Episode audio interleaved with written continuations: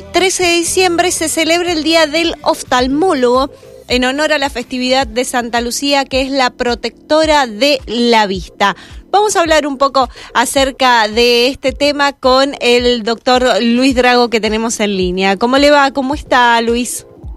Hola, ¿qué tal? Buen día. ¿Cómo andan ustedes? Bien, buenos días. Muchísimas gracias por atendernos y feliz día.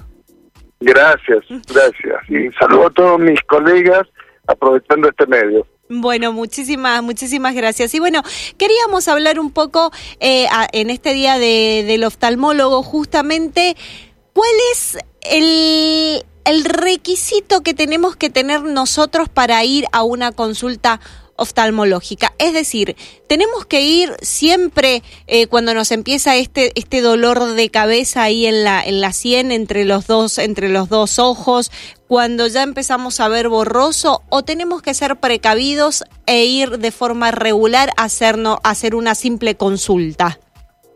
A ver, esto es como toda la parte médica.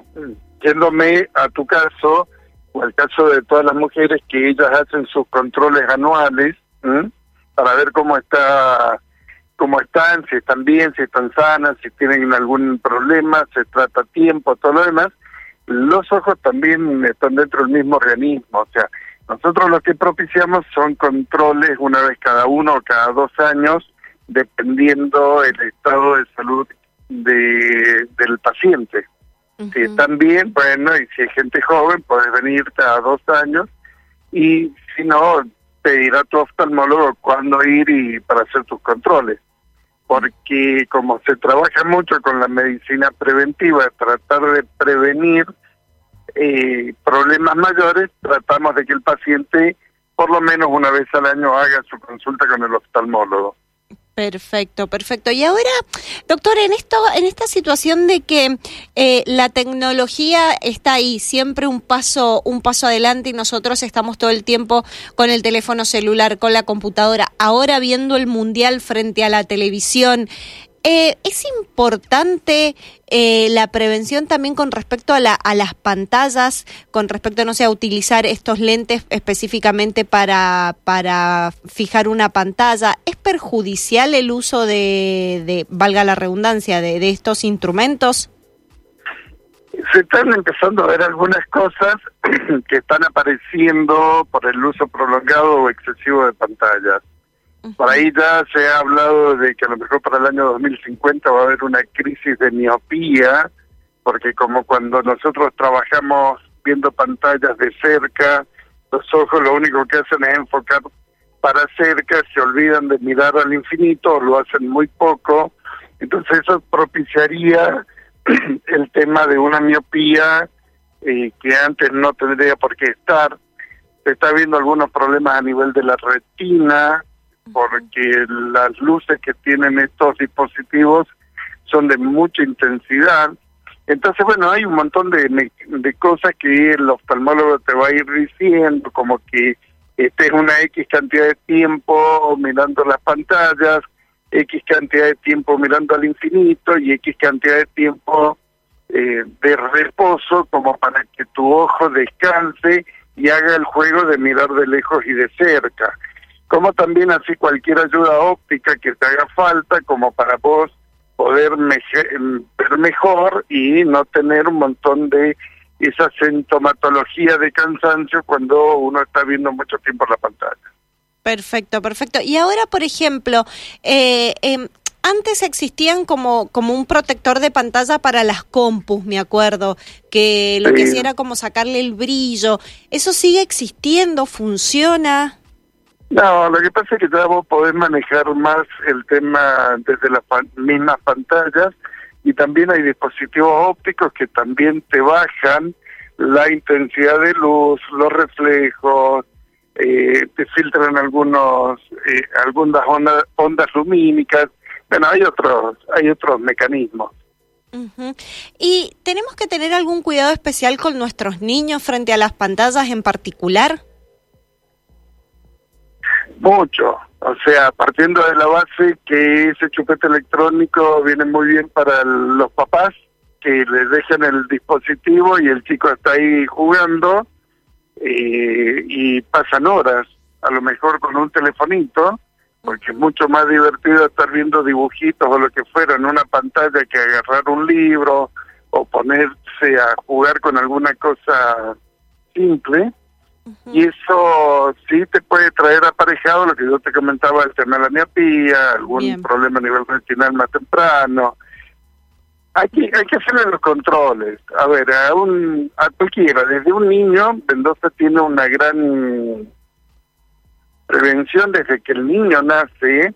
Todas las mamás que tienen la libreta de salud de su hijo van a ver que en algún momento está la parte oftalmológica y eso para que se revise y de entrada tu médico oftalmólogo va a ir viendo qué es lo que hace falta con esa personita para que tenga un desarrollo de su aparato visual lo mejor posible.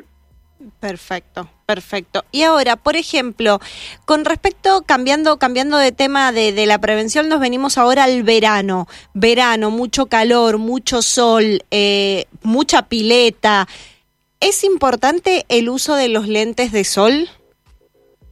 Es importante, acuérdate que el sol está cada vez más fuerte, como dicen todos.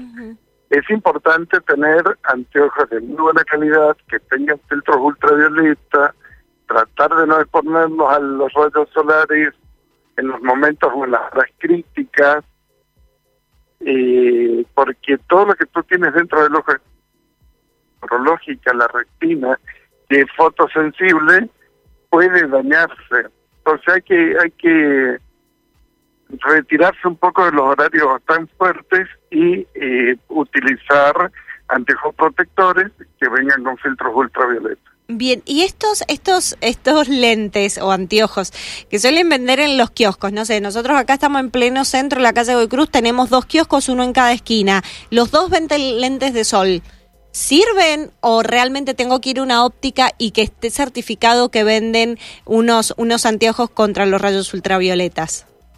El primer paso que tú tendrías que hacer es que te vea un médico oftalmólogo, te revise y en función de eso, él te va a indicar qué anteojo te haría falta, con corrección o de tipo neutro y con los filtros que te hagan falta. Y después con esa receta, recién ir a una óptica tal que te venden los antojos que normalmente la gente lo busca por la marca o lo que sea, pero que son anteojos que vienen ya con esa indicación que el médico oftalmólogo te ha dicho. El primer paso siempre anda al oftalmólogo, por un anteojo para que te controle cómo están los ojos. El único que sabe cómo van a estar los ojos es tu médico oftalmólogo la óptica te va a vender o te va a proveer del anteojo que tu médico te ha dado. Y los anteojos que se venden en las ópticas son anteojos de primera calidad a aquellos anteojos que vos vas a encontrar de venta suelta por ahí en la calle, que también se venden, que esos son dudosos en la calidad, en la óptica, en, la, en el filtro ultravioleta, por eso tenés que ir a tu oftalmólogo y después a una óptica eh, reconocida o a una óptica que esté en condiciones de trabajar como tal.